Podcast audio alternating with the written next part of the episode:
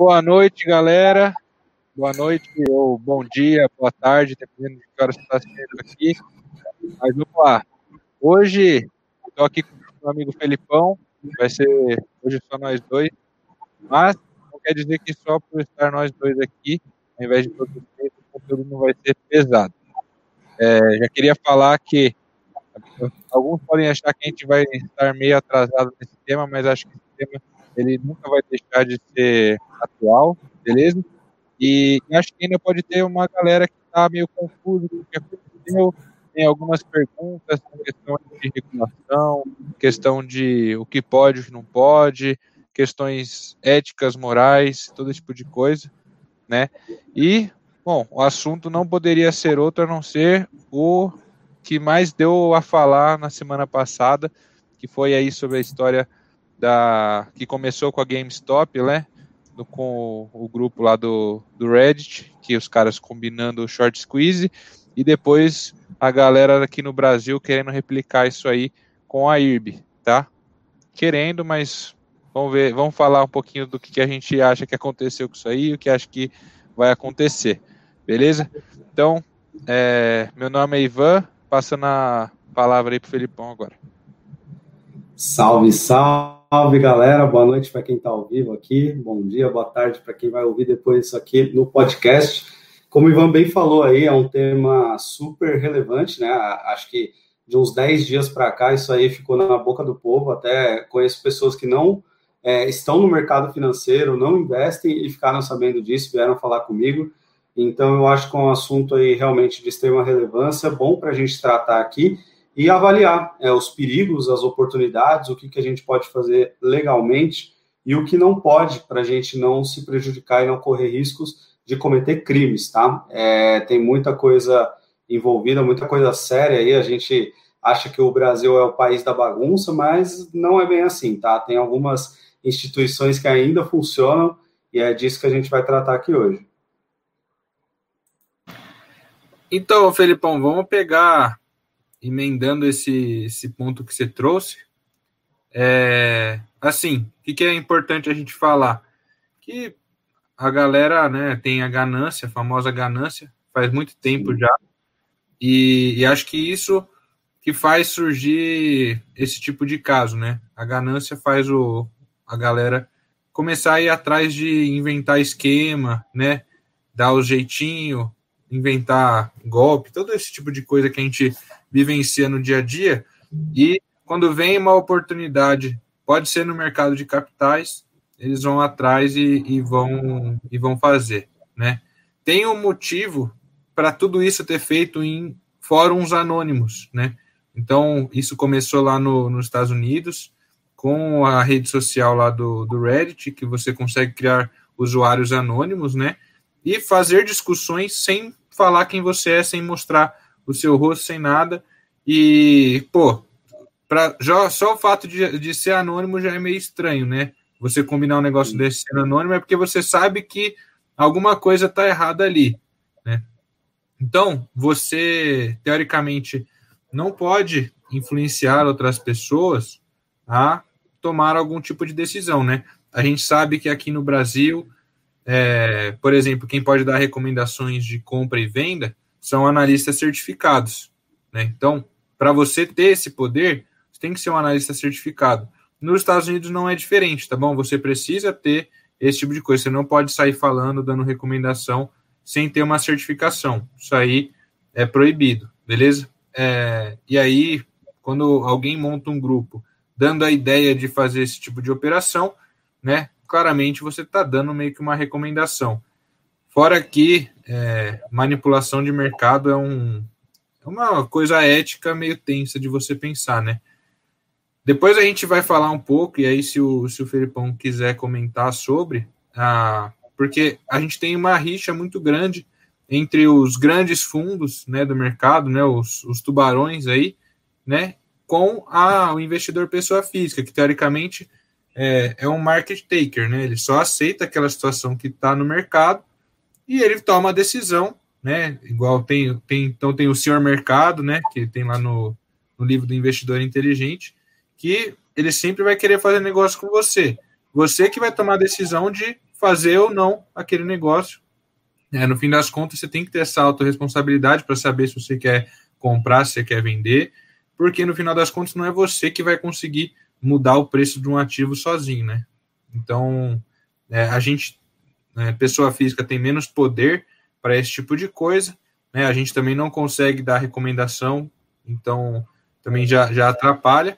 Mas mesmo que pudesse dar recomendação, você não pode dar uma recomendação de compra, é, depois entrar no meio da operação, você não pode tentar influenciar de uma maneira que manipule o mercado. Isso daí realmente é, é proibido.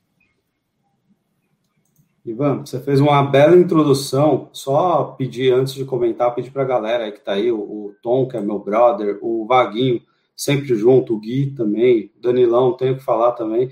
Pedir para essa galera que está acompanhando a gente aqui no ao vivo, compartilhar com as pessoas, curtir esse, esse conteúdo, para que a gente possa até alcançar mais pessoas, porque esse realmente é um assunto que a gente tem que compartilhar com quem a gente se importa, tá? Porque você bem falou aí no início sobre a ganância, a gente sabe que esse é um dos vieses mais é, é, que pegam o ser humano, assim, quando o assunto é dinheiro. Então, a gente tem que tomar muito cuidado, porque, sem querer, o ser humano ele se torna ganancioso, ele tende a, a não querer cumprir regras, inclusive, quando é, é, visa o lucro, né? Então, assim, a gente sabe, a gente vive num país aí que sei lá, a maior catástrofe que a gente tem aqui é a corrupção, e isso é muito por conta disso. As pessoas burlam a regra, burlam o sistema para tentar colocar mais dinheiro no bolso. E a gente que critica tantos políticos, quer viver de uma forma honesta, não pode ir pelo mesmo caminho, né? Então, é, é claro, guardar as devidas proporções aí, a gente tem que tomar cuidado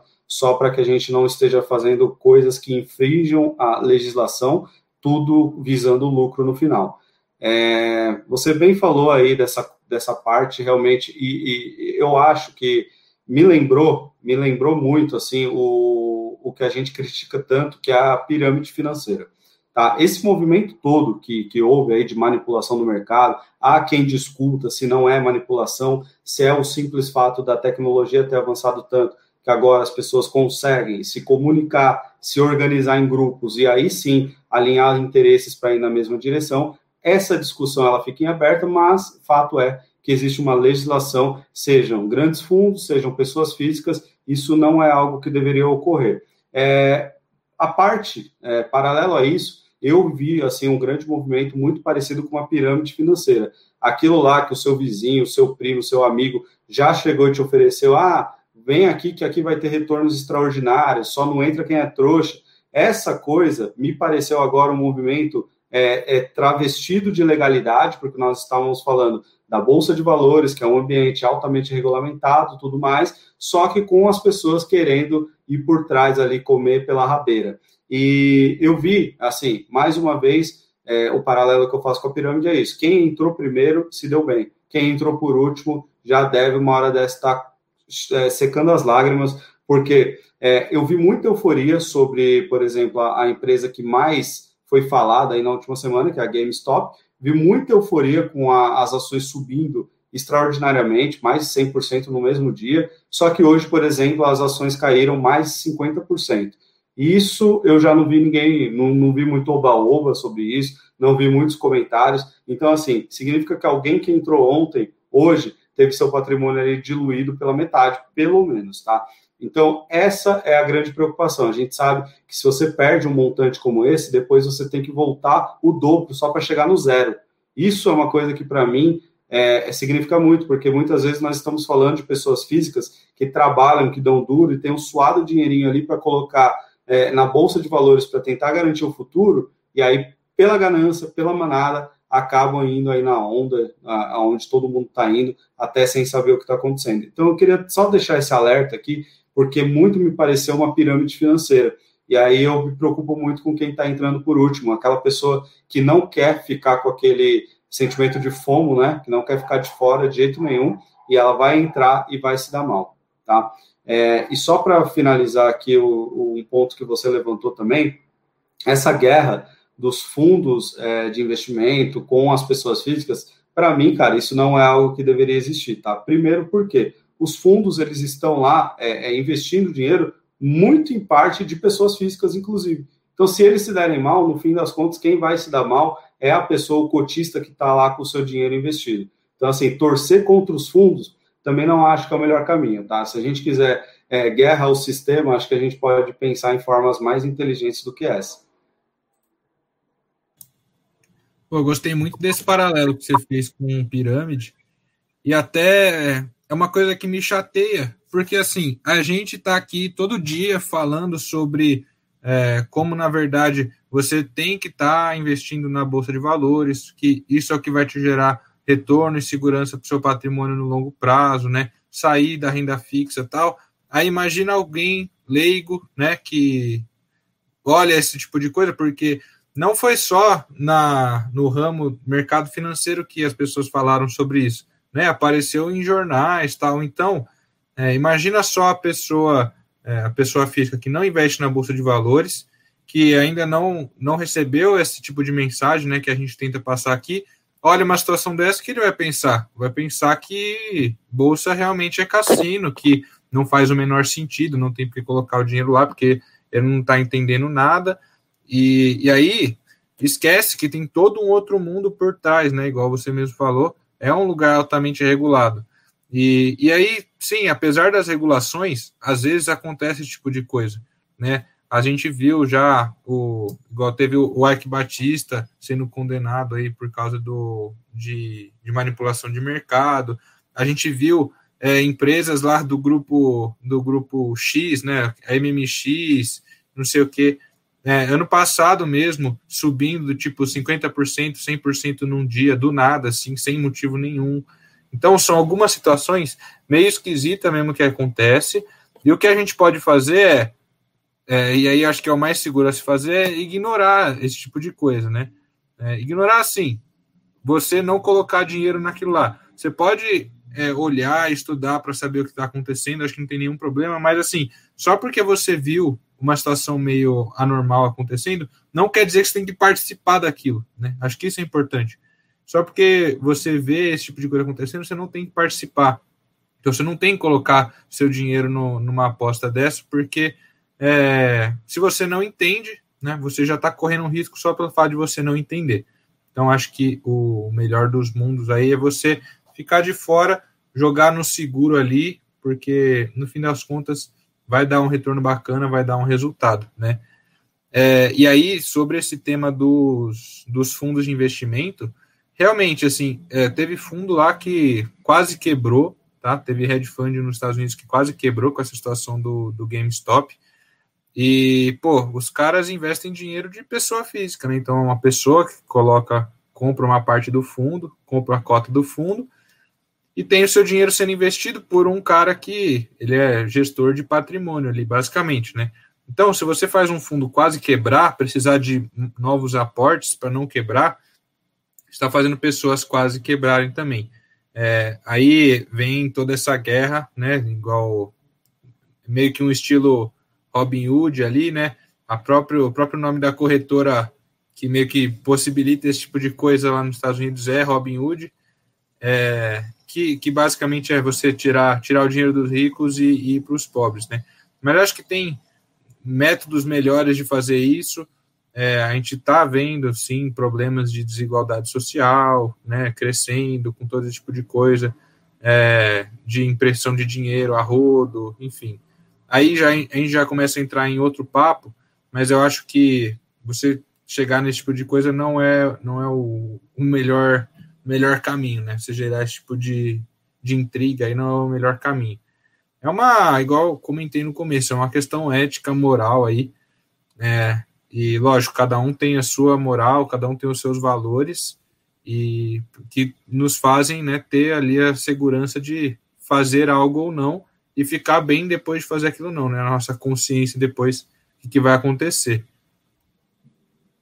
Exatamente. É, eu acho que é, é fundamental que, claro, se a gente investe, pode ser o meio ou o fim, mas todo mundo tem interesse em dinheiro, todo mundo tem interesse em lucrar de alguma forma, tá? Pode ser é, apenas por um instinto competitivo, você quer saber ali sua métrica, quanto você consegue ganhar de dinheiro, ou pode ser porque você é o cara louco do dinheiro mesmo e tá ali para ganhar a qualquer custo, só que é esse a qualquer custo que me preocupa. Tem muitas pessoas que, para ganhar dinheiro, podem aí é, passar dos limites e cometer crime. E aí eu, eu vi, por exemplo, fui essa semana se falou muito né, da atuação da CVM em relação a esse grupo aqui do Brasil. Vamos falar agora aqui desse caso que aconteceu na IRB, né, que foi na sexta-feira, sexta, né, que começou, e aí, na, aliás, começou quinta e sexta ficou em leilão. É, começou na quinta, sexta ficou em leilão, segunda ficou em leilão também, e hoje as ações puderam ser negociadas normalmente, mas isso aí a, a B3 teve que agir para é, negociar o ativo como leilão por conta de um grupo de Telegram, acho que a galera deve ter acompanhado aí, é, tentaram fazer um movimento parecido aí com esse caso do, do Reddit lá com a GameStop, e aí aqui no Brasil as ações chegaram a saltar num dia 17%, 18%, algo assim, e nos outros dias a B3 teve que intervir para que não houvesse um movimento parecido. Eu acho que é, é, ficou uma discussão aí se isso era manipulação de mercado ou não, e eu até peguei aqui, Ivan, o artigo 27C da, da CVM, falando sobre manipulação de mercado. vou ler aqui rapidinho, é curto. É, o que, que fala que é manipulação de mercado pela lei? Tá? Então, realizar operações simuladas ou executar manobras fraudulentas destinadas a elevar, manter ou baixar a cotação, o preço ou o volume negociado de um valor imobiliário, de um valor mobiliário com o fim de obter vantagem indevida ou lucro para si ou para outro, ou causar danos a terceiro, é manipulação de mercado. Então, isso daí, é, acho que está bem claro aí que realizar operações simuladas, é, manobras fraudulentas, é, para elevar o preço, é, essas coisas que está falando na lei, foi claramente aí o que aconteceu nos casos lá do, do da rede social americana e também do Telegram aqui para a IRB eu, eu vejo isso, então, um pouco de com, com muita atenção, porque realmente, é, imagina um pai de família que ali pelo oba-oba entrou no grupo, quis levar uma vantagem, e aí no fim do dia aí é, é, recebe uma notificação de que cometeu um crime. Essa, para mim, é a nossa principal responsabilidade, para a gente é, é, alertar. O caso dessa, desse da IRB, eu acho que serviu para abrir os olhos, mas como a coisa começou, eu acho que muitos outros casos podem vir pela frente, e cabe a nós estarmos atentos a isso. É, bom, acho que nada mais justo que eu explicar um pouco da parte técnica por trás disso daí também, explicar a história do, do short squeeze e explicar o porquê que isso não daria certo é, com a IRB aqui no Brasil, que foi só a galera na emoção mesmo, tá? Então, pessoal, acho que eu não, não cheguei a fazer nada disso no, no Instagram também, então, acho que já é bom dar uma explicada aqui. É, essa história do short squeeze é o principal ponto para você entender o que, que aconteceu aí com a, com a GameStop e com as outras empresas lá, é, BlackBerry, teve uma, tiveram umas outras lá. Enfim, qual que é a ideia?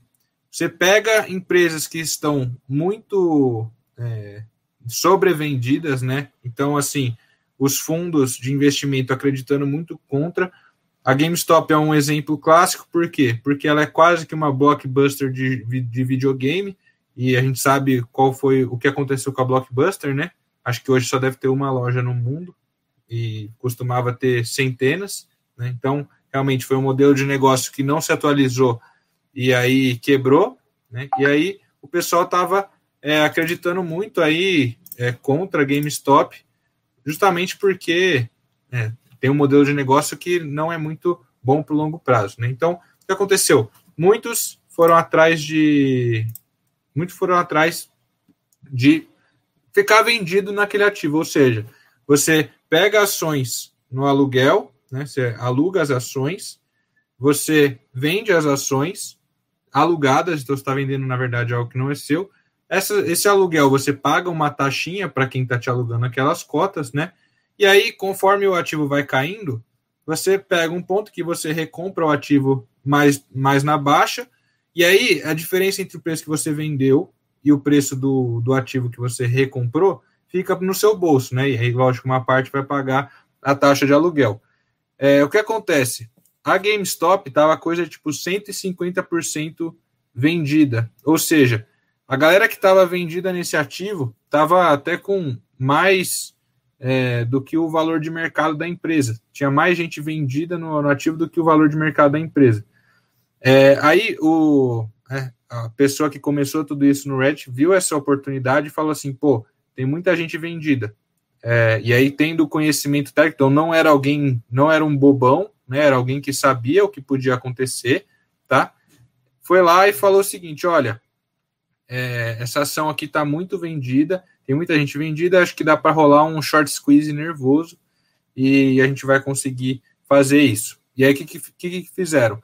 Para começar o movimento, para começar esse movimento de short squeeze, que eu já vou explicar o que, que é, fizeram o seguinte: você começa a comprar opções, você começa a lançar a ordem de compra de calls, né?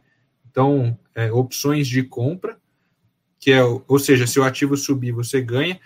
E aí, como essas opções não tinham no mercado, tem que ter algum market maker que emita essas opções, porque tem gente querendo comprar, então o market maker vai lá e vai vender. Só que o cara vai vender a opção, ele não pode ficar vendido a descoberto, né? Se você vende uma call sem ter o ativo no, no seu, né, no seu patrimônio, você fica com risco de perda quase que infinita. Então, como o market maker é um, é um cara, né, são, são os grandes bancos normalmente, e ele tem que ter é, um patrimônio redeado, ou seja, ele não pode tomar risco, ele para ele poder vender a call, ele tem que comprar o ativo. O que acontece, então?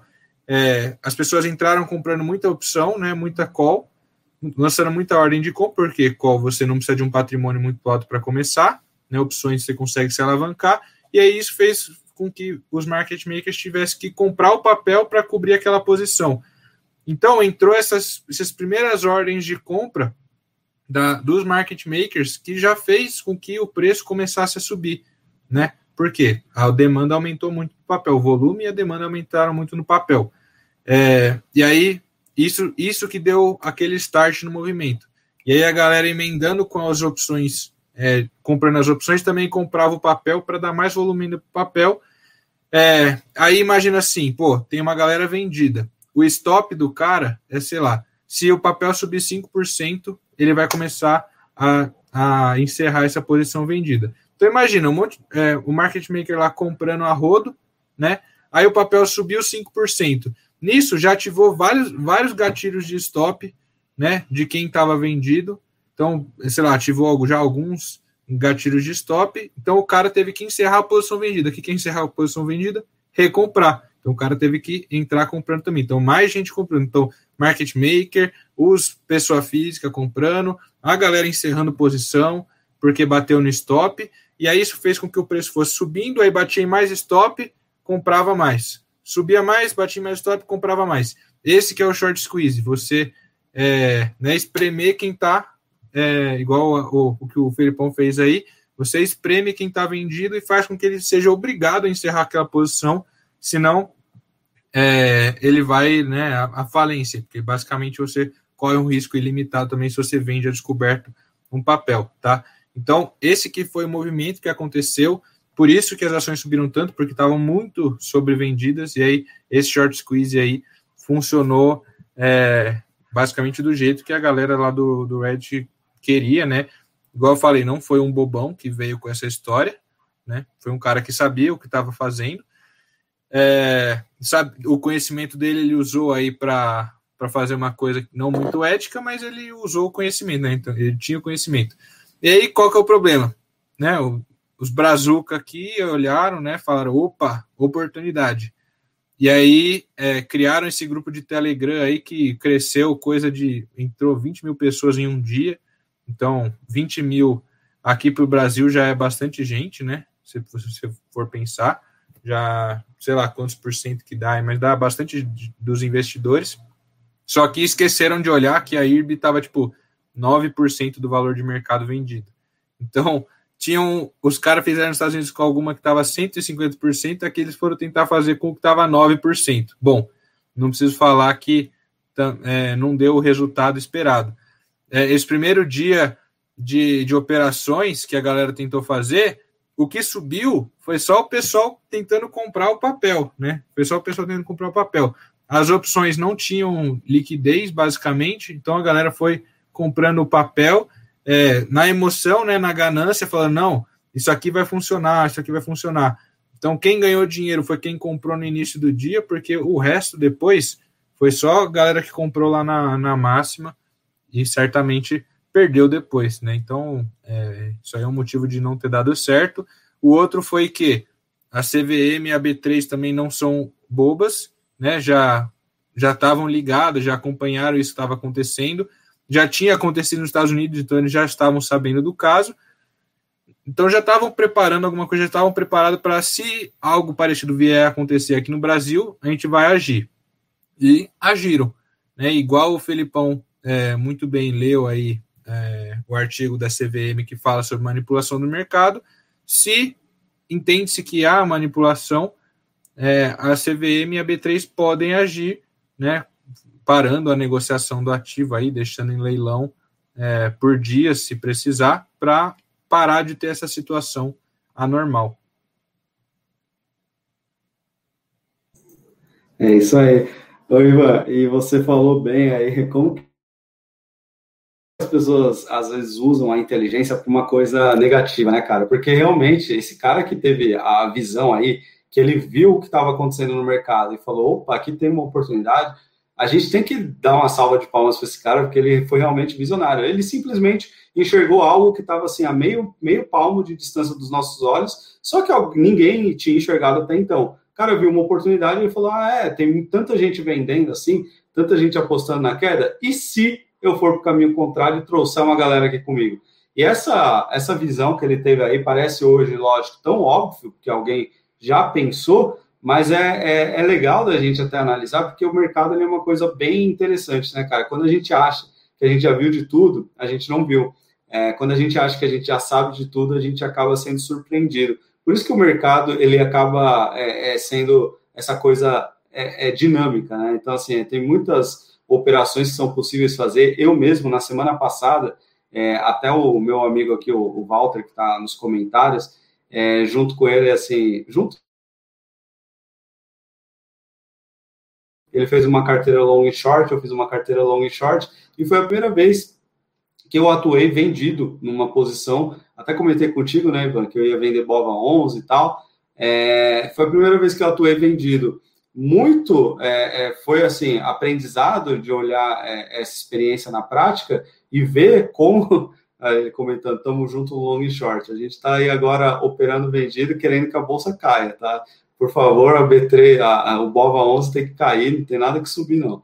E, e foi muito gostoso assim fazer essa operação na prática porque eu só sabia como que era a dinâmica mas a parte da operação assim eu não, não sabia mas é claro, é, é uma operação que você tem que ter ali um controle de risco. Hoje, você mesmo colocou lá no seu Instagram que eu vi, é, falando que às vezes você tem que aceitar a perda, né? Você tem que ter um, um stop quando você vai operar vendido, porque não adianta você querer imaginar que uma hora o mercado vai vir na sua direção se ele está indo ao infinito na ponta contrária. Então, é deixar esse alerta para as pessoas também, porque assim como é, me, me chamou a atenção fazer essa operação vendida, claro, bem diferente, mas é um assunto, a palavra short, ela ficou muito é, em evidência agora, pode ser que chame a atenção de outras pessoas também, ah, agora quero operar vendido. Então, se a pessoa for fazer isso, tem que realmente ter um, um controle de risco ali bem apurado, tem que saber que não pode ser com todo o capital, tem que ter uma, uma parcela aí destinada a isso, e, e saber aceitar caso a, a operação dê ruim, né? A gente pode aí gerenciar risco de alguma forma, até a gente pode usar opções né, para fazer isso, mas acho que até uma conversa aí para outra live.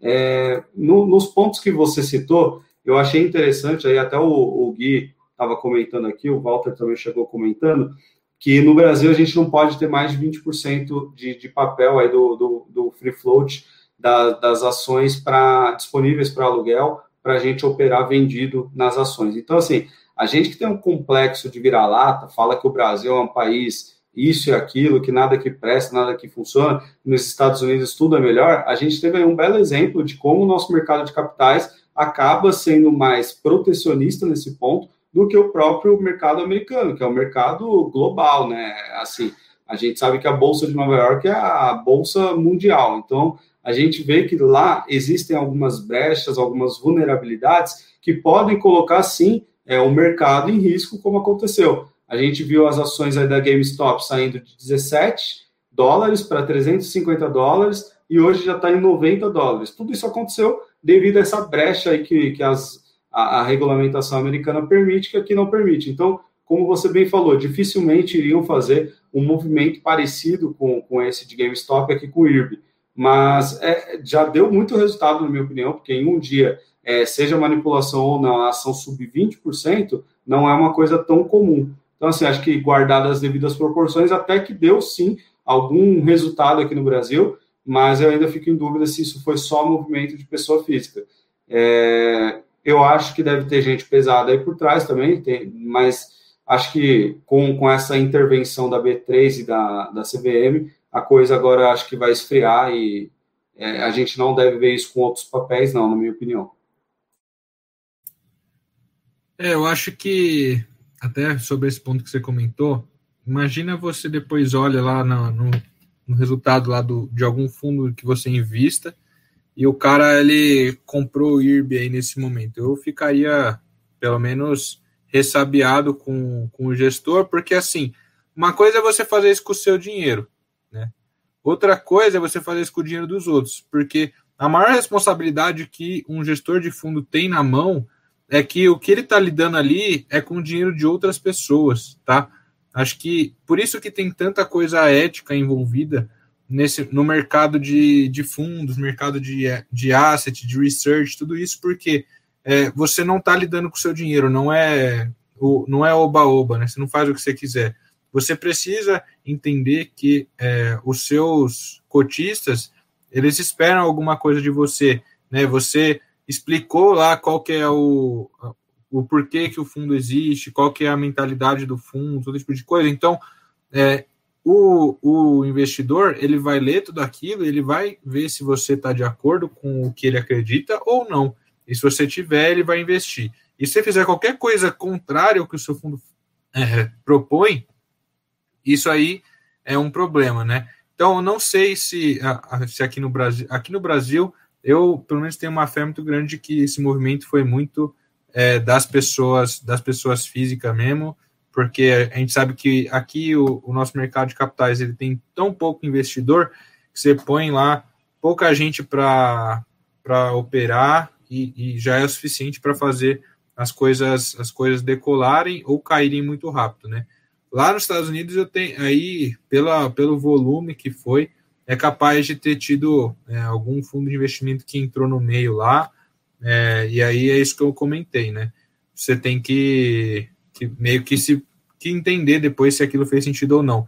Talvez na verdade aqui no Brasil teve gente que aproveitou para desfazer posição em, em IRB, né? Os caras já, tá, já tinham comprado lá mais na baixa, e aí viram que o negócio subiu 20% no dia, falou, bom, acho que é isso, vou, vou terminar aqui essa operação, tô feliz, né? E, e aí pelo menos saiu com uma perda menor, ou se comprou mais embaixo acreditando em algum tipo de reviravolta, já se desfez de uma parte da posição. É, mas até é, é uma coisa que eu tenho tido que estudar, na verdade, né, por causa da prova que eu vou prestar, toda essa parte ética. E tem muita coisa mesmo que, que é importante da gente, da gente saber, né? E mesmo você não sendo um fundo de investimento, não sendo um gestor de fundo, é bom você ter essa, essa coisa de ética na cabeça aí, porque você é, às vezes pode estar afetando outras pessoas. A gente que está aqui passando conteúdo relacionado a, a investimento, mercado de capitais, mesmo a gente não sendo é, analista, né, certificado, a gente tem que ter um compromisso com quem está ouvindo a gente. Né? A gente tem que saber que o que a gente fala pode influenciar muitas pessoas que estão ouvindo. E, e aí vem da nossa ética, da nossa moral, de é, falar a coisa mais certa possível, é, influenciar o, menos possível, né? Porque afinal de contas não é com o nosso dinheiro que a gente está lidando, é com o de outras pessoas.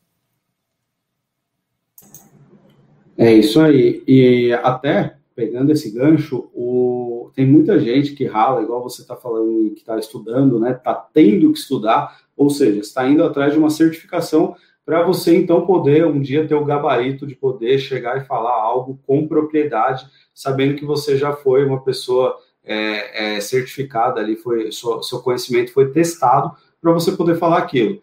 E existem diversas certificações no mercado. A gente sabe que para você poder fazer indicações, recomendações de investimento, tem uma certificação é, é, indicada para isso. E as pessoas, muitas vezes, elas acabam ouvindo aí o vizinho, o amigo, o que, que é, é, o cara do grupo do Telegram tem a falar e elas deixam de pegar o, o conselho com o especialista. Eu, se eu estou sentindo uma dor no peito, eu não vou no açougue ver que o açougueiro me diz que é minha dor no peito, tá? Então, assim, a gente sabe que a gente tem as pessoas capacitadas para resolver nossos problemas. Então, por que, que você vai ficar ouvindo, às vezes, o que seu porteiro fala, o que seu vizinho fala, se você pode realmente estudar por conta própria para você chegar naquelas conclusões, tá?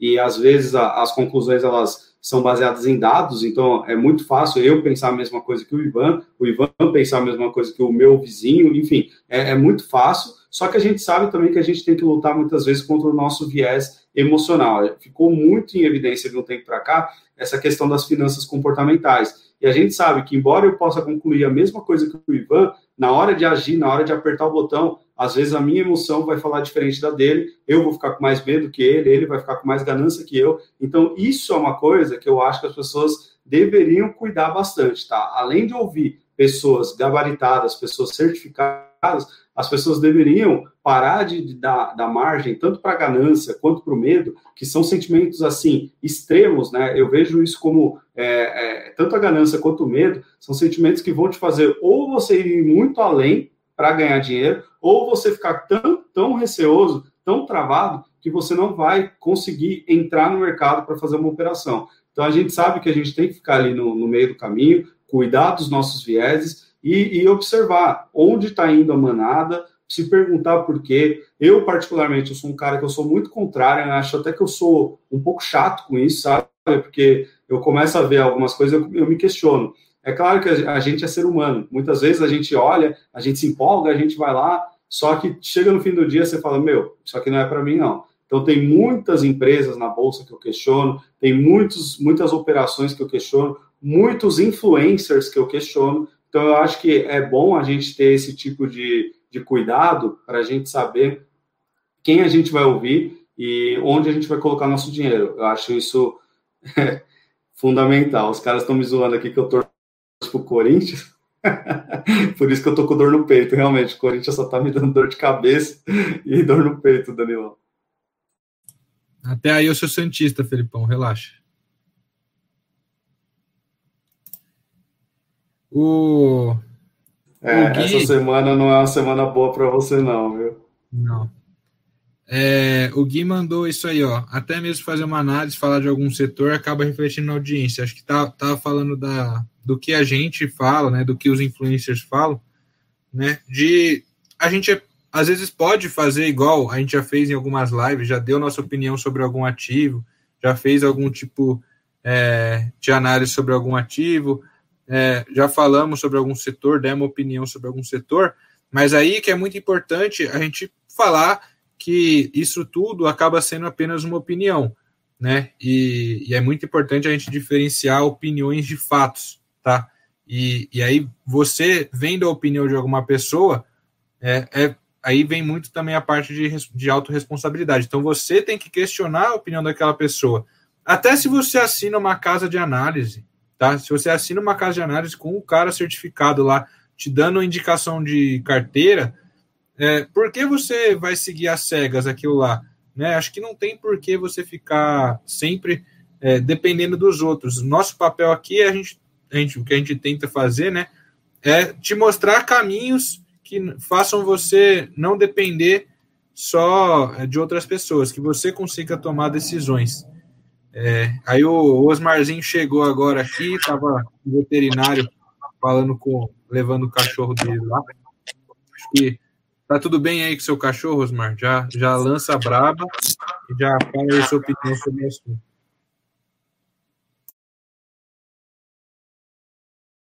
Internado no hospital, voltou para casa ontem, mas deu uma recaída. Mas tá bem. O importante é que a família segue na luta. E aí, pessoal, como é que tá aí? Desculpa aí atrapalhar essa conversa individual aqui, essa dupla, Ivan e Felipão, mas Queria ter chegado mais cedo. É, eu não sei exatamente qual era o tema aí que vocês estavam tratando, mas é a primeira vez que eu vejo esse, esse acontecimento que teve da, da manipulação no mercado é, de forma tão clara e evidente, né? É, isso é para chama atenção, mas eu não, não me preocupo com esse tipo de situação. Eu acho que o mais importante quando a gente fala dos investimentos é a gente estar tá diversificado e tipo você não sabe quem está manipulando o mercado. Se é o pessoal lá da do Reddit, aquele grupo que formou, ou se são os grandes fundos se é a, a B3 que está colocando um papel leilão. Então é difícil querer saber para que lado que o mercado vai, para onde que vai. Eu acho importante a gente focar naquilo que a gente controla, está bem diversificado. É, eu me concentro muito no meu trabalho para poder estar tá aportando cada vez mais. Isso sim, eu acho que vai fazer uma grande diferença no longo prazo. Mas é, eu repreendo qualquer forma de, de manipulação, como aconteceu de ambos os lados, seja através lá dos grandes fundos de investimentos, ou da B3 interferindo ali também, porque no meio dessa briga tem gente que está trabalhando, que é um investidor pequeno, que ganha seu dinheiro às vezes de forma suada e vê o seu papel ali que no qual você é sócio passar por esse tipo de situação.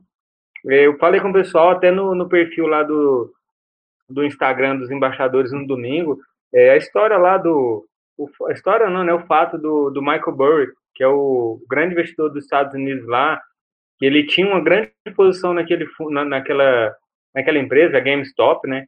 Ele tinha 1 milhão e 700 mil ações, era 17 milhões de dólares. Provavelmente para ele era pouco, mas depois dessa alta aí de 1.500%, o cara passou a ter 270 milhões.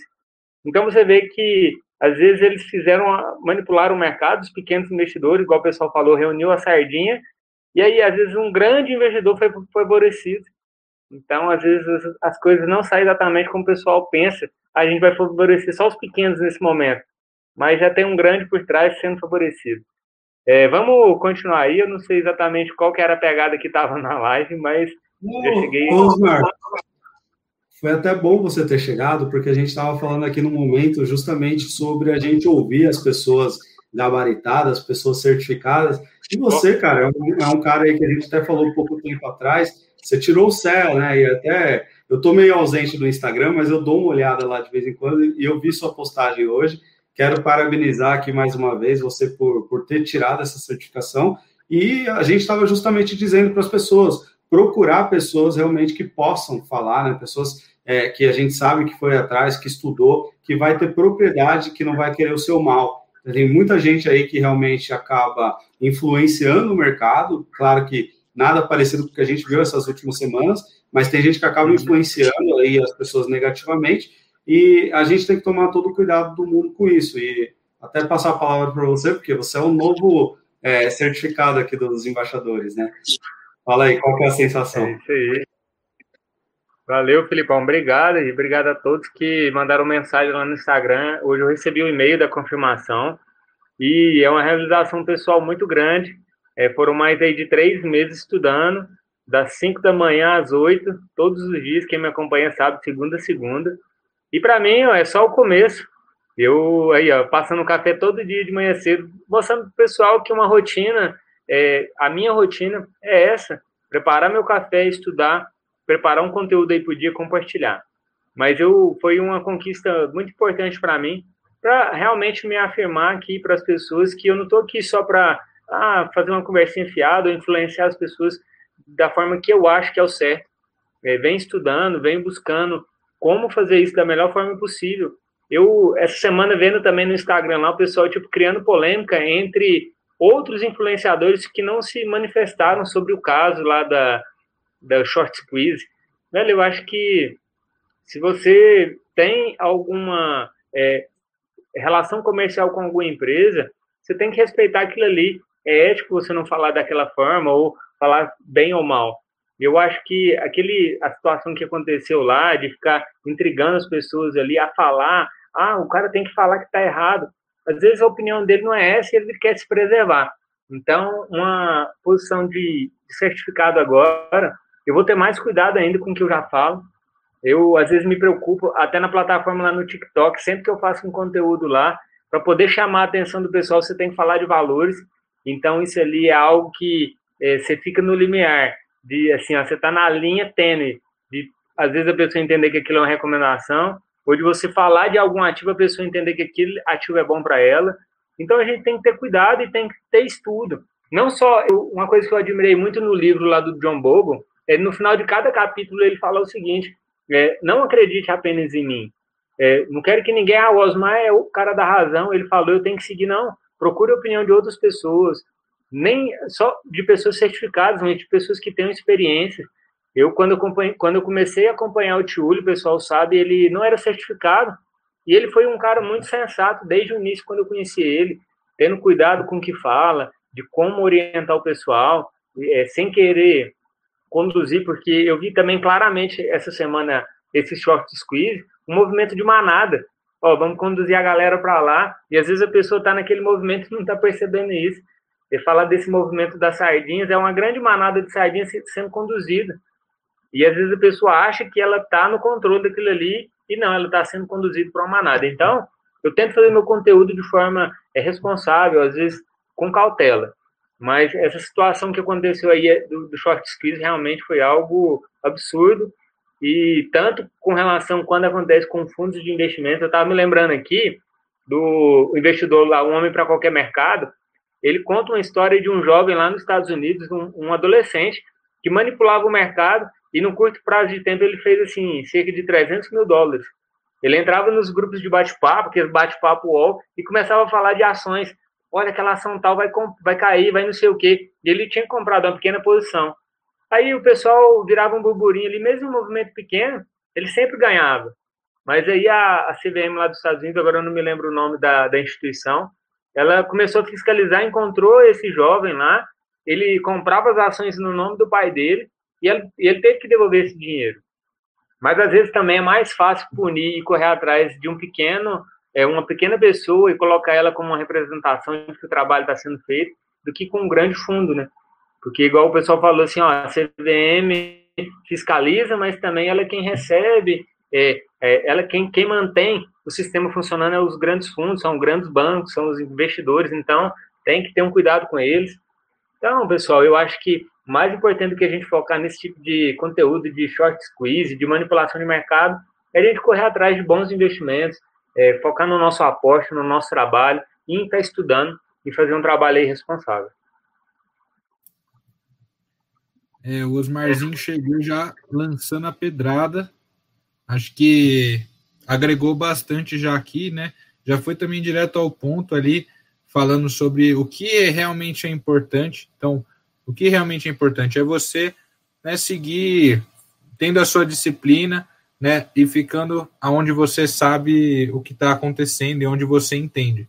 Quando você começa a ir para o que você não entende, só por causa da ganância ou movimento de manada, é aí que a coisa fica perigosa, né? E aí, já vou agradecer ao, ao Frank aqui que falou que daqui uns dias isso aqui vai ser uma equipe nacional só de, de CNPI, né? Então, já falando que a gente tá, todo, todo mundo aqui que faz parte né, do, dos embaixadores, estamos indo atrás sempre de estar melhor qualificado, é, passar um, uma, um conteúdo mais é, que a gente já estudou bastante, que a gente já fez na prática também para entender direito como que é.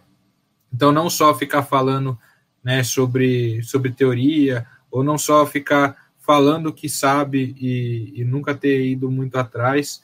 Então a gente está indo atrás aí sempre para para estudar e, e indo atrás das certificações a gente tem além de um foco no nosso estudo, né? A gente também pode passar mais credibilidade e sempre andar dentro da lei também vai ser importante, igual eu estava falando de todas as questões éticas e morais. Acho que isso é, mora dentro aqui do, dos valores do, dos embaixadores, sem dúvida. Né? Então, isso aí, isso aí é muito importante. É, vamos ver o que está acontecendo aqui no, nos comentários. Danilo comentou ali do novo ETF, né? A CWI. Eu estava tentando lembrar agora o nome, tem um ETF lá nos Estados Unidos que eu comentei naquela última live, eu não sei se é o, é o VO, ele, tá, ele tem 8 mil ativos, né? O ACWI vai ser 3 mil ativos em mais de 50 países. A taxa de administração do, dos ETFs da XP está sendo a mesma, 0,30 é 0,3% ao ano sobre patrimônio líquido. E eu recebi até uma mensagem de um colega falando: oh, eu já comprei algumas cotas, porque eu acho que é uma boa forma de você ter uma exposição global, porque não só Estados Unidos, não só China, você vai ter a presença ali da influência de várias moedas, porque cada empresa trabalha lá no seu país de acordo com a sua moeda, com a sua taxa de juros. Então é uma forma de você se proteger aí também. E ele também é dolarizado aqui. A, a, a conversão do, do, do investimento é dolarizada, então vai ter uma influência da, da, da, moeda, além da valorização dessas empresas internacionais. Mas eu, a gente lembra, eu estava hoje cedo até lendo aqui de novo o, o Eduardo Thorpe falando que quando você tem uma sua carteira montada com é, pesos referentes ou parecidos com o que essa empresa tem de capitalização no mercado, a sua carteira performa muito parecido com o mercado, tende a acompanhar. E às vezes, quando você é um investidor pequeno, que você tem poucos ativos e às vezes um pequeno patrimônio, isso não, não repercute, porque sua carteira é muito mais volátil. Agora, você imagina um grande investidor. Quando a gente vê é, mega investidores ou mega fundos ali, é, Warren Buffett lá, a carteira dele performa bem parecido com o mercado. Às vezes, um, em algum momento, ela, ela de, é, como é que fala, a aderência dela não é igual exatamente ao mercado, mas no longo prazo a gente vê isso bem parecido. Então, eu acho que é uma forma, assim, e às vezes atrativo para você estar tá iniciando aí uma internacionalização dos seus investimentos. Eu só quero, antes de comentar, até fiquei feliz ali com o comentário do Gui, porque ele falou que isso daí que a gente estava falando, nessa coisa de ter cuidado, é, sensatez na hora de emitir as opiniões, é uma coisa que ele reconhece. E eu fico feliz de verdade, porque assim, a gente só tenta né, é, levar as pessoas é, a pensar aquilo que a gente chega na, na conclusão de que vai ser o melhor. Agora, se vai ser o melhor, cada um tem que fazer realmente o seu filtro, estudar e ver aquilo que serve, aquilo que não serve. Mas eu fico feliz de saber que, pelo menos assim, a gente passa essa imagem, tá? Obrigado aí, Gui. Valeu mesmo. E falar aqui para o Danilo, a minha opinião, eu acho esse ETF realmente é altamente diversificado, né? Eu estou sendo bem sincero, eu nem conhecia esse ETF até ver que ele estava chegando aqui no Brasil não conhecia, mas aí eu fui ver, eu vi lá que o peso dele é quase 60% é Estados Unidos, né? Então até faz sentido ali realmente o que o Danilo perguntou, se é melhor o ACWI ou o próprio e famoso IVVB11.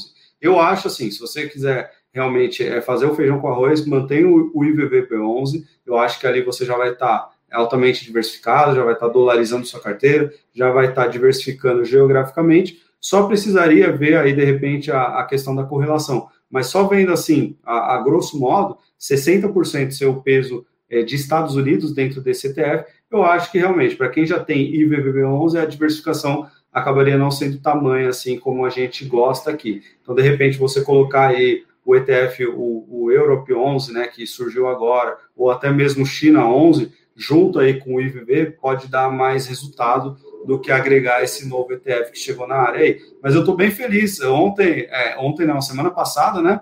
A gente fez a live aí dos ETFs, tinham 24, pelo que eu estou vendo agora, já são 25. E aí a gente só vai crescendo. Esse mercado está em expansão aqui no Brasil. Estou feliz porque realmente vai possibilitar cada vez mais é, investidores, novos entrantes, inclusive, a fazer ali o, o feijão com arroz de uma forma fácil, barata, diversificada e que as pessoas possam ter tranquilidade para dormir à noite sem fazer essas maracutaias aí que as pessoas às vezes querem fazer para ganhar dinheiro. É, dando minha. Primeiro, vou agradecer aí o Gui também por, por comentar sobre a nossa sensatez, que ele sempre admirou, e, e o Frank, que falou ali que uma das maiores vantagens de acompanhar a gente aí é que a gente tem várias opiniões aqui, então dá maior segurança para ele também é, pensar aí o que, o que ele quer e, e pegar o ponto de cada um. É, sobre o, o ACWI, comparando aí com o IVVB11, acho que esse, que esse ponto que o Felipão colocou é bem importante da correlação. Então, por o ACWI ter muito dos Estados Unidos já, pode ser que a correlação não seja tão interessante é, de, em questão de diversificação. Aí acho que vale você fazer um estudo, como o ACWI 11 não tem muito histórico aqui no Brasil, Acho que pega o equivalente dele lá nos Estados Unidos, é, compara com o VOO e ver qual que, vai, qual que é a correlação entre eles, ver se dá algum benefício de diversificação. Se não, acho que você quiser ter outros tipos de exposição global, dá para você fazer isso também pelo Euro 11 lá e, e pelo China 11 sim, tá? Mas assim, para uma pessoa que está começando hoje, acho que até faria sentido o ACWI, e isso aí eu falo por causa do daquele portfólio all weather do, do Ray Dalio, se não me engano, é, a maior participação em questão de equities, né, que ele coloca, então, de ações de empresas, ele usa o Global Equities, que seria o que o ACWI busca fazer, né? Lógico que a Bolsa Americana, ela é gigantesca, por isso que ela tem uma participação tão grande no mercado global e, e portanto, no ETF que tenta replicar o um mercado global. E, e, aí, nesse portfólio All Weather, o, o Ray Dalio basicamente fala assim: olha, bolsa de valores, né, renda variável, acreditar em empresas, no final das contas, dá resultado, é, e eu vou colocar um ETF que já replique tudo isso aqui para mim, um índice que já replique tudo isso aqui para mim de uma vez. E aí, é, o ACWI Global Actions faria esse, esse serviço dentro de uma carteira. Eu acho que é uma alternativa, sim, e até inteligente. Se vocês não, não pesquisaram ainda sobre o portfólio All Weather, é, recomendo dar essa pesquisa aí, porque acho que vai, vai abrir sua mente para a questão de diversificação, né, e, e, e, ETFs aí, que é o que a gente sempre fala aqui, acho que é muito importante. Ivan, eu acho que uma das vantagens também desse novo ETF é que, como o Filipão falou você, ele, ele performa com uma média global, mas ele vai ter um peso também, mesmo que pequeno, uma representação nos países emergentes, que ali eu acho que é o diferencial dele, que como vocês falaram, o IVB 11 está nos Estados Unidos, o Europa 11 na Europa, mas o ACWI vai pegar uma participação em países emergentes também. E uma, um, uns dados aí do crescimento dos ETFs no Brasil, no ano de 2020, é, a quantidade de aporte subiu 25% nos ETFs. Se comparado com os fundos de investimentos tradicionais, no ano de 2020 foi apenas 7% o aumento. Então, acho que o pessoal também tem encontrado e visto ali que é uma das formas de você estar se expondo ao investimento em renda passiva, mas no total do capital investido no Brasil, nos ETFs representam apenas meio por cento, enquanto esse valor nos Estados Unidos lá já passa dos 10%. Então, tem muito ainda a crescer, eu acho, e com certeza o pessoal que está entrando e aquelas pessoas que já estão investindo há mais tempo tem a possibilidade, como você disse aí no portfólio lá do Ray Dalio, de ter uma exposição global a outros países de forma passiva, tá se expondo ali. Então, para mim, é uma ótima forma para poder estar tá colocando aí na sua carteira. Eu ia trazer um outro ponto interessante só, que é assim, é, quando você tem esse tipo de ativo, você não precisa ter desespero para entrar. Igual quando uma empresa faz IPO, é, às vezes no dia do IPO, o negócio valoriza um monte, aí você fica, nossa, perdi a entrada tal. Mas é, quando você tem um ativo que ele já traz uma diversificação por si só, você não precisa ter desespero para entrar no dia em que o negócio começou a ser negociado na bolsa. É, como ele vai seguir um índice e, e vai estar tá bem diversificado, ele vai ser pouco volátil, né? E vai né, seguir o, um conglomerado aí de várias empresas. Então, é, acho que vale a pena você não, não sair já comprando adoidado, você dá uma olhada, ver como está a liquidez desse ETF, né, para não pagar mais do que deveria, todo esse tipo de coisa acho que é importante. Então, só deixando essa, essa ressalva aí. Não, legal. E só pegando um gancho aqui, uma, uma notícia que é meio fresca, vocês estão falando do, do portfólio All Weather do, do Ray Dalio, e o Ray Dalio, ele já teve bastante opinião conflitante sobre Bitcoin, né, e recentemente ele emitiu mais uma opinião dizendo que agora ele vê Bitcoin realmente como um ativo impressionante, uma ideia interessante, e que ele até cogitaria, sim, colocar um, um dinheiro, uma parcela de dinheiro, que ele não fosse se preocupar em perder mas que ele ainda vê realmente é, vê riscos, né, de, de, o governo tentar intervir, do governo tentar matar essa moeda com o tempo. Então, só deixar esse adendo que ele que é um grande gestor, né, um cara muito admirado aí que tem esse portfólio, quem sabe aí no futuro a gente não veja o Bitcoin aí no portfólio weather dele. O Ivan vai ficar doido se isso acontecer. Mas eu acho é... também, Filipão, isso vai ser uma tendência, porque eu acho que eles ainda ficam desconfiados, como você falou. Será que ele vai correr frouxo como tem acontecido? Não vai ter regras? Então os caras ficam meio com o pé atrás. Mas eu acho que isso vai ser com certeza uma realidade em pouco tempo. Os investidores vão colocar o dinheiro pesado nisso aí. Sobre o, o Ray Dalio, gente, se vocês quiserem é, pesquisar também, tem, tem um, um podcast no, que tem no Spotify, acho que é David Rubenstein Show, um negócio assim. Tem uma entrevista dele com o Ray Dalio, acho que são 50 minutos. É, nossa senhora, os caras são assim. Olha esse barulho, você é louco. É, bom, Deu? Deu, beleza. Melhorou. Então, o, a Ray Dalio tem essa entrevista que são 50 minutos contando a história dele, então contando a relação dele com até quando ele era mais novo, com os pais, quando ele teve a ideia de abrir é, o fundo dele lá, o, o, qual que é o nome? Acho que é, não, não sei se é Putz, esqueci agora. Acho que é, é Blackstone, um negócio assim, o fundo dele. Sempre confundo com o do. É, com, o, com o cara que, que lançou aquele ele, livro. Ele é o Bridgewater? Bridgewater. É, Bridgewater, é verdade. E o, é porque tem o, o Oak Tree também, né? Do. Do Howard Marks, né? Esse, esse aí, ó, eu tô, tô com vários brancos hoje dando aqui. Mas acontece, cara, eu tô te salvando e graças a. Eu tenho certeza que quando eu precisar você vai me salvar, porque isso acontece muito comigo. Sim. É Bridgewater mesmo. Esse mesmo. Aí, aí o. Eu só queria deixar essa recomendação aí de, assistir, de ver esse podcast, depois procurar no Spotify. O Guilherme pediu. Guilherme, acho que é você repetiu o nome. Bridgewater. Nome Não, do, do ah, podcast. David Rubenstein, acho que é isso.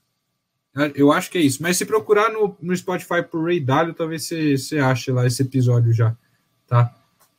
É, ele tem esse, esse, esse mesmo podcast tem shows com, com outros caras é, relevantes. Acho que tem um com. Não lembro se tem um com o Jeff Bezos, enfim, tem uns caras brabo que vai lá dar entrevista. São histórias legais de, de ouvir. E você falou de Jeff Bezos hoje também, né? Eu tô parecendo aqui o William Bonner, né? Trazendo as notícias, mas hoje o, o Jeff Bezos é, anunciou que vai deixar de ser CEO da Amazon, né? Essa notícia me pegou de surpresa. E ele vai trazer ali o cara que cuidava da parte da, da, da do cloud, né? De, de nuvem, que é o AWS. Ele vai trazer o gestor que cuidava dessa área para ser CEO no lugar dele. Eu acabei vendo essa notícia agora no fim da tarde, me pegou de surpresa. O Jeff Bezos realmente já está pensando, acho que, em deixar um legado ali. Ele construiu um monstro, né? E realmente tem que pensar na linha sucessória. Isso é uma coisa importante a gente ouve muito esse questionamento, por exemplo, é, com Berkshire Hathaway, né? O que, que vai ser da, da, empresa depois do Warren Buffett? A gente já ouviu muito isso acontecer lá no caso da Apple com o Steve Jobs, e acho que o, o Jeff Bezos está se antecipando aí na Amazon. Acho que foi uma jogada de mestre até certo ponto inesperada. Acho que faz bem, faz bem, sair por cima é sempre importante, né? O... Tem uma coisa que tem lá no... que ele falou, né? Pode falar Fala. aí, Osmar. Vai, Fala aí. Não, é que no, no curso... Eu achei interessante ele sair, como ele falou, dele sair para buscar outras fontes, que você imagina um cara que já tem a mentalidade e que pensa como ele pensa o que ele criou, ele saindo dali, ele com certeza vai criar outros projetos é, o pessoal, a maioria, não sei se lembra ou sabe que a história lá do. Agora eu esqueci o CEO da, da SpaceX, Elon Musk. O Elon Musk foi lá o fundador, geriu o PayPal durante muito tempo e até hoje tem conhecido aquele grupo como a máfia do PayPal. Várias pessoas saíram do PayPal para YouTube, para Google, para Instagram e foram criando outras plataformas. E ele saiu dali e SpaceX, Tesla, Agora você imagina, o, o, aconteceu mesmo com o Jeff Bezos. O cara sai dali e criar outros projetos e levar outras pessoas também que vão ter outros projetos que aquela reunião ali, aquele pessoal reunido, com certeza tem algo de acrescentar e muitas coisas ainda de novidade para poder estar tá lançando. Eu ia comentar que no curso do, da Modaran tem um ponto importante lá, e aí acho que a gente já está indo para o final da live aqui, né? É, no curso da Modaran tem um ponto importante que, que ele fala sobre quanto do valor da empresa vem do de quem está na frente, né? Do CEO. E aí ele fala como que é importante você ter é, não depender apenas lá do, do CEO para as coisas acontecerem. Então, o primeiro ponto é que a gente prefere empresas que não tragam CEO do mercado, né? Empresas que então criem uma linha sucessória dentro da empresa, que façam os funcionários terem ali um plano de carreira, e aí os caras que mais se destacam vão vir de dentro da empresa para se tornar CEO, que é igual é, o que o Felipão comentou aí, que vai acontecer na Amazon. Então, isso demonstra que a empresa tem é, uma gestão de pessoas muito boa. É, a Apple, a gente, né, as pessoas que tinham esse medo com, as, com quando a, com o Steve Jobs é, acabou tendo que não mais participar, né, por, é, por conta lá do, do falecimento, mas acho que é importante que eles conseguiram dentro da empresa já também é, gerar novos líderes, né, e, e, aí acho que isso é importante. E aí até esse ponto que o, que o Osmar falou, a Tesla é uma empresa que o Damodaré ataca muito, justamente porque é, quanto do Elon Musk você está comprando quando você compra a Tesla. Né? Então, acho que é, é, uma coisa assim que você depende muito de uma pessoa, isso aí acaba se tornando um risco. Até o, o, o IPO que não saiu da Avan aqui no Brasil, dentre os riscos que os caras colocavam no prospecto, um deles era do, do dono da Avan, né? é, o famoso velho da Havan, eles falam, colocavam como risco, né? Então, também, quanto da, do velho da Havan está comprando quando você comprasse é, uma cota lá, uma, uma ação? Então, é uma coisa importante mesmo. É, temos que ficar de olho nisso aí. A gente é, é, já está divagando aqui, indo para vários outros assuntos. Só pedir para a galera que está aqui com a gente até o final mandar aí uma ação, né? Que a gente fazia aquela rodada final, acho que os meninos acabaram esquecendo nas últimas lives, mas a gente vai comentar aí uma ação e mandem aí sugestões nos comentários. Ó, o já quer que a gente fale de WIS, WIS Corretora, é uma empresa aí que realmente tem, tem o que falar. Se ninguém mandar, vai, vai acabar sendo ela. É, mas tem, tem algum comentário aí final? A gente vai fazer a última rodada já agora? Como que vai ser? Vamos fazer a rodada. Vamos comentar a ação que escolherem ali e a gente já faz a rodada final juntos ou não? Fechou. Eu gosto fechou. da, da Ares ali, que o, que o Danilo colocou. Danilo mandou a Ares. O Frank peidou. Quiserem, eu começo aí. Bora. Ó, o pessoal tá pedindo mais aí. Tem Eletrobras, Eletrobras também deu o que falar recentemente, né, é. né, que o, o CEO acabou saindo. Eu nem vi se já fizeram a reposição dessa vaga. É, acabei não acompanhando isso. É, eu não acompanhei também Eletrobras, mas é, da Aeres eu sei um pouquinho mais, eu posso comentar um pouquinho mais aí. É... Então manda a braba aí de Aeres, vai lá. Eu vi que você eu vi que você mandou um, um relatório lá, você disse que agora você está inteirado. Manda aí. É, então, eu li, eu até mandei na minha embaixada um relatório que a XP soltou sobre a Aéreas, eu achei um relatório bem completo, não vou lembrar tudo agora aqui sobre o que colocaram lá no relatório, mas é, eu achei um relatório bem completo e, e, acho que vale a pena vocês darem uma olhada depois. É, a Aeres é uma empresa que eu já conhecia antes do, do IPO, né, uma época que eu estava fazendo umas pesquisas, é, acabei achando, né, quando eu estava pesquisando mais sobre a parte de, de energia, acabei achando essa Aeres, porque ela realmente é uma empresa relevante, e, e aí quando ela foi fazer o IPO, até considerei entrar, porque eu sabia que era uma boa empresa, mas é, é, meio que decidi esperar um pouco, né, porque fez o IPO recentemente. É, uma coisa importante é que, a, só deixando claro, a Aeres ela faz pás eólicas. Então, ela não faz toda aquela história de torre, né, a torre, o motor, o gerador, o inversor, a pá. Não, ela é, só faz a pá.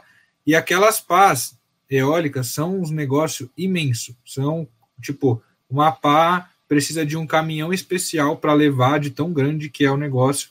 Ela tem um, o diâmetro dela é gigante, o comprimento dela é gigante, enfim. É, então você olha lá aquela, aquelas coisas, você, acha que aquilo lá está girando devagar, mas imagina se uma porrada daquele negócio com aquela girando devagar lá. Acho que não vai ser muito, muito agradável. E, e aí tem toda uma tecnologia envolvida que, que torna uma coisa bacana da empresa é que as, o, as barreiras de entrada, né, que a gente fala da, das forças de porta e tal, a, as barreiras de entrada para esse mercado são altas, porque precisa de uma engenharia, uma tecnologia é, e um investimento inicial muito muito relevantes, né? E aí acho que isso é uma coisa bacana de, dessa empresa já está já tá inserida no mercado, já tem um, um market share é, crescente, né? Ela está tá conseguindo ter um market share crescente. Hoje ela só tem uma fábrica que fica lá no Ceará, muito perto do porto, acho que é coisa de tipo 15 quilômetros, 10 quilômetros do, do porto, então é muito fácil dele, dela fazer esse escoamento é, internacional, porque uma grande parte da receita, não lembro quanto que é, é vende para né, vende internacionalmente, então isso também te gera aí uma, uma certa exposição ao dólar, porque o dólar vai influenciar muito a receita dessa empresa. O pessoal fala muito bem de VEG, por exemplo, que tem uma receita boa em dólar e isso afeta a cotação. É, a Aeres também tem essa, é, também tem isso. É, inclusive, a VEG vende aí né, partes de, de geradores eólicos e, e, meio que é uma, um complemento da Aeres, se você for pensar, né? Então, acho que é, eu gostei muito dessa, dessa localização estratégica, gostei que é uma, uma barreira de entrada alta, gostei que fatores que a gente também já falou aqui, da questão ESG, é, pô, a, a Aeres é, ela tem uma representatividade, né? Porque você está trabalhando com energia eólica, você está trabalhando com energia renovável, energia limpa. É, lógico que tem aquelas coisas que o pessoal fala de que é, tem morte de pássaros, porque por causa da, da, dos parques eólicos, né? Igual eu falei, imagina tomar uma porrada desse negócio, tem pássaros que tomam. E aí isso pode ser um problema no futuro, eu acho né, para ter mais aderência a esse tipo de, de coisa. Vai que tem algumas, é, algumas militâncias envolvidas com pássaros, enfim. Aí, aí acho que fica, acho que é um risco que eu não li o prospecto para saber, mas talvez eles tenham comentado sobre isso, né, de não ter o aumento de mercado esperado, mas acho que é, a aderência à energia eólica ela tem muito a crescer ainda, não só no Brasil, que tem uma uma, um potencial de geração muito grande. A gente tem já tem alguns parques eólicos relevantes, mas a gente tem um potencial muito grande, igual tem um potencial hidrelétrico muito grande também não explorado ainda. É, mas também internacionalmente, energia eólica não, tá, não é algo que é muito explorado e, e acho, acho que tem possibilidades aí de, de melhorar. Eu gosto, gosto, gostei bastante dessa empresa. É, eu vou, vou até estudar mais, eu estou considerando até ter ela na, na minha carteira, a única coisa que me deixa com o pé atrás é que fez o IPO recentemente, então eu não sei, é, não, ainda não, não tenho essa segurança total, mas eu achei uma empresa bem interessante, vou, vou seguir acompanhando. Já me inscrevi lá no, no mailing list, no, no site do RI deles, para qualquer coisa que acontecer de novidade chegar no meu e-mail. É isso aí, o cara deu aí uma aula de, de como é, colocar empresas no radar. Realmente tem que ser assim, né, Ivan? Tem que tomar todo cuidado, ler aí os relatórios, acompanhar o que está sendo dito. Eu, por exemplo, nunca, não foi uma empresa que nunca me chamou a atenção, mas até estava ouvindo atentamente aqui o, o, seu parecer sobre ela. E aí o Ivan deu um call de compra, é isso, pessoal? Pode comprar, hein? brincadeira, CBM, brincadeira, vai com calma. Não, então, mas é, é uma empresa realmente parece ser bem, bem atrativa. Eu acho que realmente é o futuro é explorar outras fontes de energia, que seja energia eólica, que seja energia solar. Eu acho que a gente tem que realmente caminhar para algumas formas de energia limpa. Claro, como você citou aí, tem essa questão aí de, de morte de pássaros, algumas aves que acabam se chocando, mas é, é, como toda empresa, né? A gente tem aquela análise SWOT, tem os pontos fracos, as ameaças, e isso é natural, toda empresa vai ter alguma coisa aí que, que quando pensar em expandir, vai ter que se preocupar, e essa preocupação é válida realmente, a gente está cada vez com o tema ESG mais em pauta, só que acho que tem aí outras coisas que, que pesam mais, até positivamente, pelo que eu acabei de ouvir você falar. Já que a gente está falando muito de energia e eu, eu não estou muito por dentro da Aeres, é, eu vou até pegar aqui o comentário que pediram para falar de Eletrobras. Eletrobras, é, o Frank até perguntou ali por que, que ela está subindo desenfreada. Aí, semana passada, se essa live fosse semana passada, é porque estava caindo desenfreada. Você vê que é uma empresa é, altamente especulativa, tá? A Eletrobras, acho que o, o grande problema dela é ela não ser privada. Realmente, enquanto a gente não tiver, não destravar esse assunto aí, a gente sempre vai ver ela sendo uma empresa altamente especulativa. É uma empresa aí que domina, é, é, acho que a gente às vezes é aqui de São Paulo, a gente não o poder que a Eletrobras tem, mas ela está é presente no Amazonas, está presente no Sul, está presente em várias regiões do Brasil. Inclusive, ela é a dona da, da, da parte brasileira da, de Itaipu, né, que é a usina é, que fica ali na, na fronteira com a Argentina, com o Paraguai. É, é a, a, Eletrobras ela acaba representando, então o governo ela é a dona de Itaipu em nome Então, assim, é uma gigante, sabe? Tipo, uma hora que, que essa empresa ela for privatizada, a gente vai realmente passar a ver é, um grande valor sendo destravado, porque uma empresa dessa, bem administrada, bem gerida, é capaz de dar muito dinheiro, coisa que já até acontece na mão do governo. Só que tem esse problema, Frank, tem esse problema. É uma empresa que o, o mercado está sempre acreditando que ela vai ser privatizada, e aí quando acha que vai, não vai. As, as esperanças estavam em cima desse último CEO, né? Esse último presidente que acabou agora saindo da empresa, foi assumir a BR Distribuidora, deixou o cargo vago e com isso o mercado viu com maus olhos, acabou ali vendendo desenfreadamente. Uma coisa que eu, assim, se eu quisesse especular, eu compraria nesse momento, porque estava na cara que foi um, um sentimento aí de. A gente fala tanto de manada, mas foi, na, tava na cara. Ah, uma notícia. O CEO pediu demissão. Aí vai lá, vende, derruba o preço da ação 15%. Tava na cara, até num viés, assim, no modelo mental de retorno à média, aqueles preços iam voltar sem fazer grandes análises. Eu tinha isso comigo e aí foi o que aconteceu. Tanto é que o Frank está perguntando por que, que subiu de forma desenfreada. É isso, Frank. Acho que são notícias que, ora, o, o governo fala que a prioridade, igual falou essa semana, a prioridade é privatizar a Eletrobras e os Correios, aí Correio não está listado. Eletrobras está, o que o pessoal faz? Viu a notícia? Vai lá e compra. Aí amanhã acontece lá um caso de corrupção ou simplesmente o presidente sai da empresa, aí essa empresa que é especulativa vai lá e cai nas cotações. Então, é uma empresa aí realmente, acho que eu olharia nela assim, se eu fosse investir a, a curto e médio prazo, não é uma empresa que eu carregaria, até que, sei lá, que ela fosse privatizada. Claro, quem chega antes bebe água limpa, né? Quem chega primeiro bebe água limpa. E é isso que muita gente está acreditando, que vai comprar agora e já vai pagar mais barato para o valor que a empresa vai destravar quando ela for privatizada. Eu, eu gosto e desgosto da empresa. A parte que eu menos gosto é essa parte aí da intervenção do governo. É, basta uma palavra do presidente da República, a empresa pode subir ou cair. Isso daí é uma coisa que eu, como investidor mais de longo prazo, acabo não sendo muito favorável, não.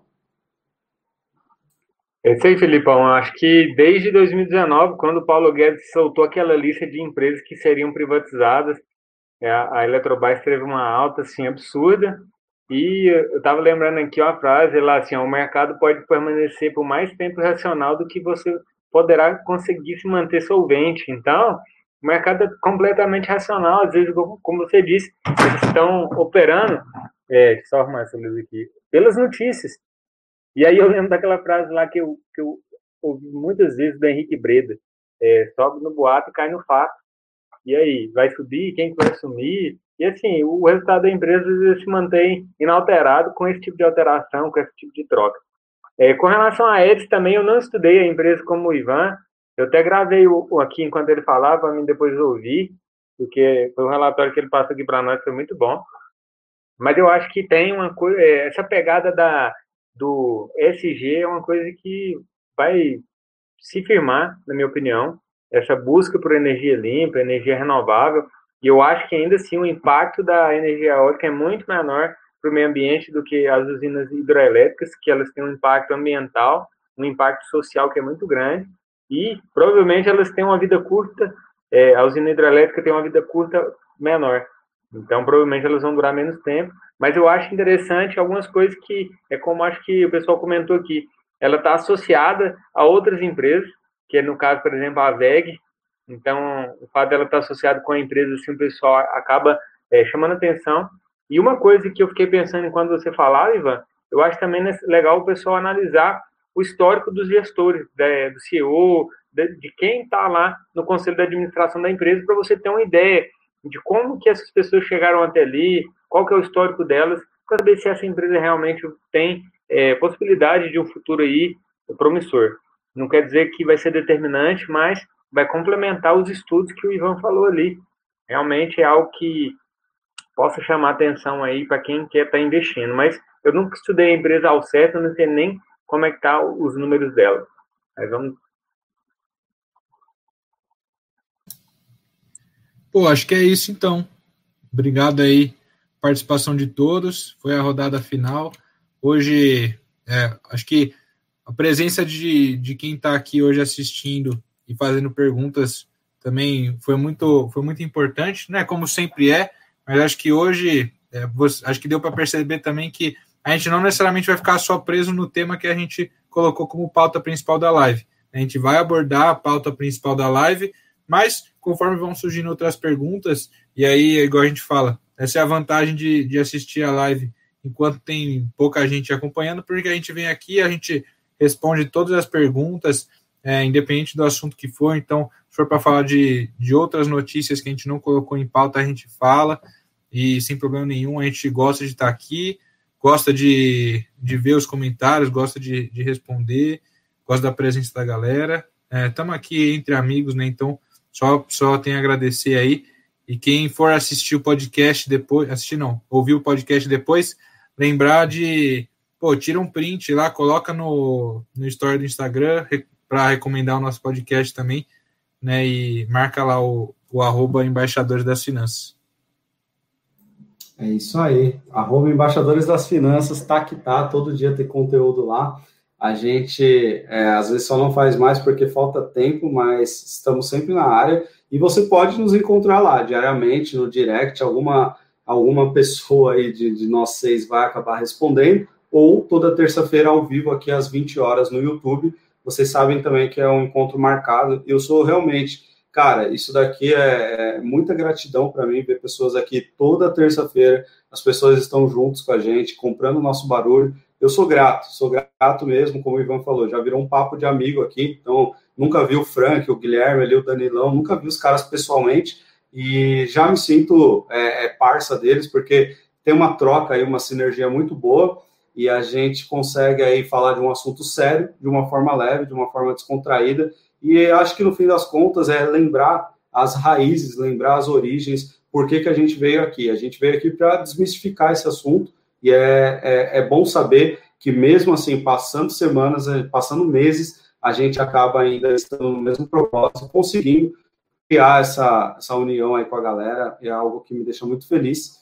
E só para finalizar, a gente começou falando aqui dos cuidados que a gente tem que ter, das regulamentações da Bolsa, então só lembrar a galera, a Bolsa ela pode ser realmente uma grande aliada, pode ser sua parceira, pode ser é, é algo que vai te catapultar aí, né, financeiramente, algo que aliado ao seu trabalho, você investindo de maneira correta, vai poder te mudar de patamar no longo prazo, ou ela pode ser um cassino, ela pode ser realmente um jogo aleatório, isso só depende de você. Eu só faço essa, essa ressalva para que as pessoas tenham cuidado, porque muitas vezes a gente sabe como é, é a média do, do, da população brasileira, todo mundo ali roendo o osso, né? Poucos nasceram em berço de ouro, e acho que quem está aqui é porque não, não tem esse privilégio, então está interessado em melhorar de futuro.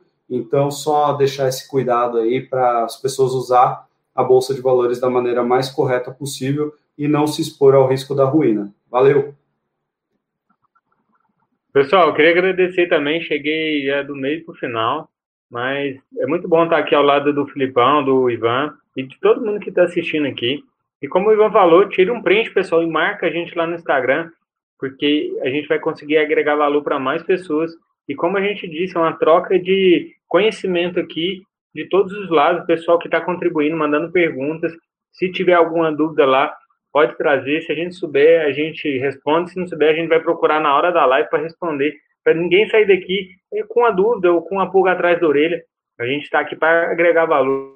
Eu também sou muito grato pelo Tiúlio por ter criado esse movimento é, e está contribuindo com a educação financeira. Essa semana eu fiz um conteúdo no meu canal no YouTube falando muito sobre isso. Nós temos uma combinação muito perigosa no nosso país, uma população com pouquíssima educação financeira e instituições financeiras que cobram altas taxas de juros. Essas duas combinações aí dá no que dá, pessoas endividadas, devendo, é, 60% das famílias brasileiras com dívidas. Então a gente tem muito a agregar, entregando educação financeira e conhecimento aqui para o pessoal. Mais uma vez, boa noite e até a próxima terça-feira que vem às oito.